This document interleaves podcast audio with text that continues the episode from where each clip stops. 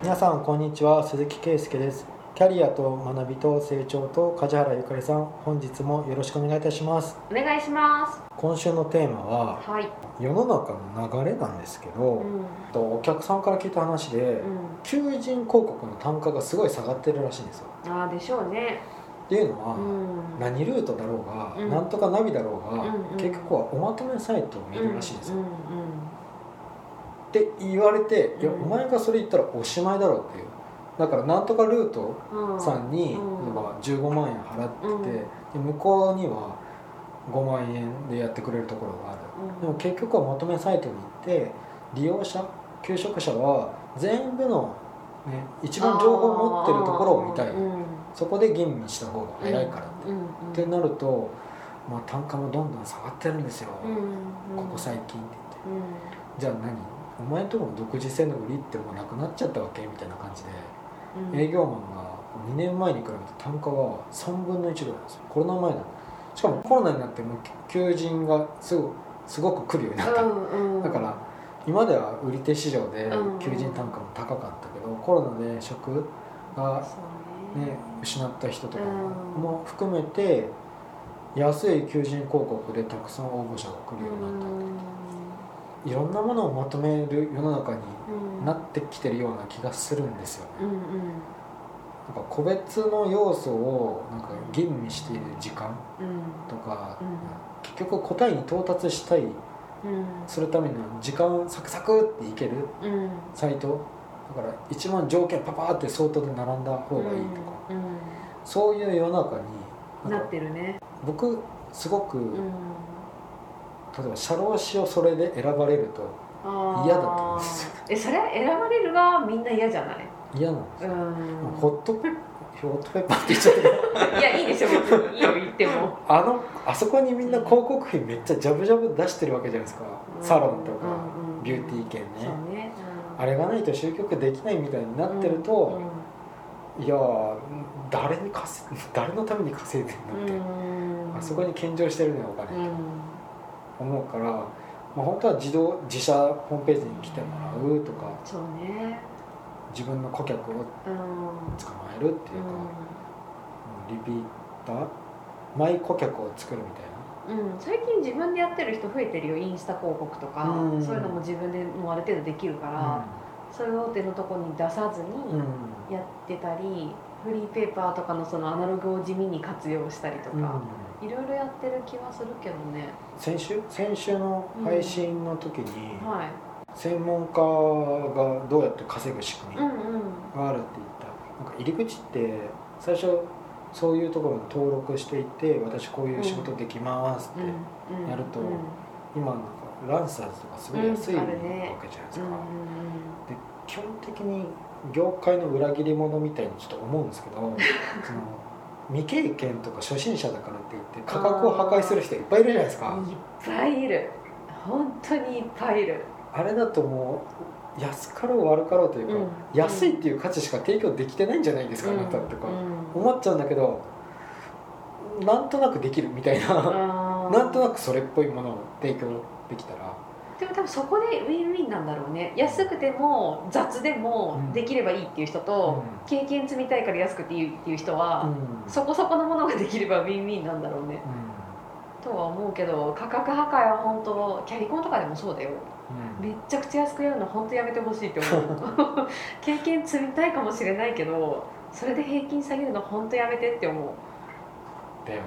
ううんすごく思う。それはなんか仕事他のちゃんと仕事をしてる人にうん。対して失礼とも思う、うん。まあ、でもなんか分かる人はうん。やっぱり安かろう悪かろうのイメージもあるから、うん。そういうところには頼まないよね、うん、とは思うけど平均価格とかってなんかまとめサイトでそれこそ出されると、低いのとね平均するからなんか高くなってたはずなのが、どんどん下がっていくから新規の安い人が参入してくると、それはちょっと悪影響だぞとは思う。うんよく僕ツイッターで社労士の人を見て例えばこれから開業する人とか、うん。プロフィール写真どうしようとかロゴどうしようとかなんかそういう悩みを見てるとあそういうのつぶやいてる人がいるんだ。でそれに結構構みんながアドバイスしてくれたりとかへするんだけどそれがうん。なんとなくうん。没個性の始まりのような気がするんですよ。どういうこと？匿名性全て排除されてるような気がするんですよ匿名性排除されてないってこと？あその人が名前出してどこでやりますとか言ってるの？社労士がうん前開業してる社労士の人にうん。アドバイスをもらってたら、うんうん。みんな一緒になってくんですよ。ああそういうことね。うんうん。そんなアドバイス無視すれば聞 聞くなってちょっと思うんですよね。何にも言わないですけど、うーん。けど。でもでもさ聞くかどうか聞聞いてそれをやるかどうかは別じゃない、うん。とりあえず聞きたい人もいるじゃん、うん。同業の先輩が何してるか。ちなみに2021年の1月に出した Kindle のうん。本毎月売れてるんですよ。もうなんか私この間見たら、星の数が増えてて嬉しかったんだけどあ7人も星つけてくれてるって思ったんだけど、のあれを、うん、あれ1回だけ僕読み直したんですよ、うん。それ思った感想うは、ん役に立たないけど役に立つかもしれないぐらいの感想なんですよね。うんうん。これがそのなんだろういろんな事情の人がいるわけですか。ら名古屋じゃない人とか、うんなんていうの商工会議所みたいな組織が強い地域の人とかまあ、60歳の定年で開業した人とか、そうね、うんいろいろキャラがあるわけです、はいはい。でもなんか一つの事例として知った、うんうん。うん。それで役に立ったって受け取れる人と、俺には何の参考にもなんねんって思う人もいるだろうし、うん。うん開業の仕方講座みたいなものだったら、ん。あれは多分な何にも役に立たないいやそういう本じゃないから。言われるかもしれないけど、うん。一つの事例を知ってうん。でもこれは鈴木さんだしうん。だけど自分は何が一番合うのかなって考えれる人にとっては役に立ったんじゃないだろうかっていう、あんまり自信のないコメント。えなんで？でもそういうスタンスの本だしいいんじゃない、うん。それで。そうなんだよね。うん。でも世の中答えを知りたい人が、多くて。うん。うん、で何かを選ぶにしても諸条件をなんかこう、うん。まあ、例えば価格でそうとして安い順に並べるとかいっぱい機能あるわけじゃないですかサイトって。あるその世界に入っちゃったら終わりだろうなって。えでもさ今何でもそうじゃない？旅行だってそうだし本ももちろんそうだけど価格 .com の出現以降はうん。もう全部がそれだと思う。ん。うで見る人はそこで比較してうん。お店行って交渉してとかってやるじゃん、でもそういうの出てても人と人とのつながりでうんうん。価格見ずに頼む人は頼むしうんだから全員が全員じゃないとは思うけど、でもその相当のまとめサイトの流れはなくすことは不可能だよね。全業種と思う。よっぽど独特ななんか業界でそういうのないとこあるのかもしれないけどうん。うんほとんどあるんじゃない今？ももうこんなまとめされたら消耗していくだけだそうね。それはも思うんですね、うん。安いが価値みたいになるから、うん、どうしたら付加価値を出せるんだろうとか、うん。どうしたらあなたにぴったり合ううん。ものを提供できるんだろうって、すごい考えちゃうんですよ、うん。うん。うんでもそれを知ってもらうためにはうん。どこかに顔を出しといた方がいいってなると、うん。まあ、一概になんかみんな同じ風に見られちゃう。うん。始まりは。うん。って言ってなんか奇抜なことをしたくないわけじゃないですか、うん。悪目立ちじゃないですけど、うんうん今僕開業7年目だから、まああんまりもうそういうことは気にしなくていいんですけど、そういうまとめサイトを見るといろんなサービスを考えてる人の消消耗戦 耐久戦じゃないですけど、値下げ合戦にしろ、うん、いやでも値下げ合戦に行かないようにしないとダメだと思うよ。特にその個人中小の小の方の人たちはよく開業を支援してる時にも言うけど価格競争に巻き込まれたら100%大手に勝てないからだから個人はその価格で見る人をお客さんに選んじゃダメなのまず、だからちゃんと内容を見てくれる人とかその付加価値なり自分の思いの部分で共感してくれる人を探すうんうん。っていうスタンスでいかないと安いのを求める人って絶対いるじゃん。めっちゃいる。で別にそれ悪いことじゃないけど、私のお客さんではないって思ってるから,、だからそこに向けて商品を出そうとはもう鼻から思ってないかな。だって大手の量産できる会社には100%勝てないもん。うん。どうかん頑張っても。だから本当個人でフットワークよく大手にできない動きをすることで付加価値を生む。でそっちがいいって言ってくれる人と仕事する。しかないよ。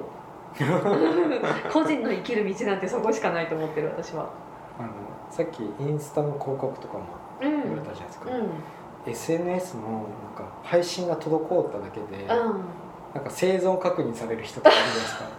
あれもどうなんだろんでもそれだけよっぽど頻繁に出してたんじゃないの？ういや昔例えばアーティストとかだったら、うん。作品聴いてるから全然毎日聴いてますから僕は大丈夫ですみたいに思ってたんですよ。うん。だけど今のアーティストとかっては毎日こう SNS で Twitter が配信されてたり、いうん。インスタ更新されてたり、ん。YouTube のチャンネル更新されてたりするんですけど、うんちょっと滞っただけで「どうした？大丈夫?」みたいな「ちょっともう疲れてない?」とか言われちゃう。あー。配信世の中のうんなん。か耐久レースみたいなのは、だってなんか YouTuber のトップの人たちってね一日配信しないと心配で寝れなくなったりとかっていうね毎日やらないとっていうのに取りつかれるって言ってたもんね、めちゃくちゃメンタルやられるだろうなと思ったけど。やられるよね。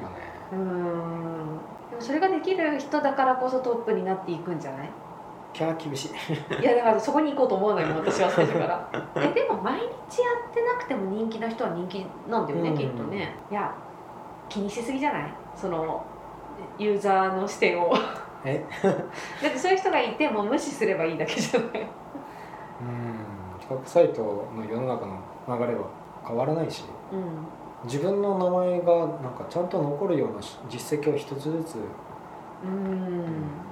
名前を残すってうん。難しい。でも目の前の人に求められてる仕事以上のことやればよかったなってイメージは残せるもんねうん、うんだからそれを繰り返していったら紹介は生まれるようになっていくと思う。でそのなんか自分なりの良かった自分なりってそのお客さん側から見た時の、あなんか期待より良かったのポイントがうん。仕事ぶりなのか、うん。話しやすさなのか価格なのかとかそこのポイントは人によって全然違うけど、でもなんかその人によっての何かを超えると紹介は生まれると思う、うん、うんからそれを地道に重ねてって価格競争に巻き込まれない事業を作るしかないかな。いいこと言う。いいこと言った？僕もなんかもうずっと性格悪くなってくるだけだから。なんで？なんか嫌だなーとか早く引退したいなみたいな。なんで？空気が。でも梶原さんちょっとポジティブだなまだ。私引退したくない派だからさ。私生涯現役派なん鈴木さんで疲れてるよみたいな。そうね。ずっとコロナ入ってからずっと疲れてる いやでも紹介が生まれるのはありがたいことですよ、うん。うどうかなん。うん、いやそれがまあお客さんとの今回の話求人広告、そう。うん。まあサービスが似たり寄ったりっていうかそうだね。やだやだなっていう。うん、でもオリジナルとかなんか独自性はうん。何かしらあった方がいいよね、似たような業種だとしても、なんかあそこに頼むとこういうのが違うみたいな。っうん。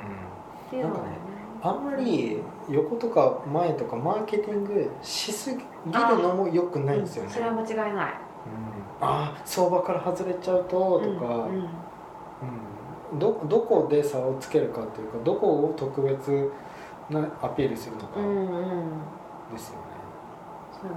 一人で考えてると気づけないから、うん。客観的な誰かの声として自分が聞いてもいいと思う人の声は聞いた方がいいと思うの、うだけどなんかそんな大したことないいろんな人の声まで聞きすぎると結局なんかどうすればいいんだ状態になるから、ん、そう。みんなが多数決でいいって思うのは、うあんまり安い方がいいんじゃないとか、うん。安易な答えに結果につながりそうだから、うん、そう聞く声は選んだ方がいい、うん、うん。うんまあ、前向きなエネルギーを持ってる人に相談した方がいいそうだね。ネガティブな人には相談しない方がいいと思う。とそれやってもどうせ無理でしょみたいな。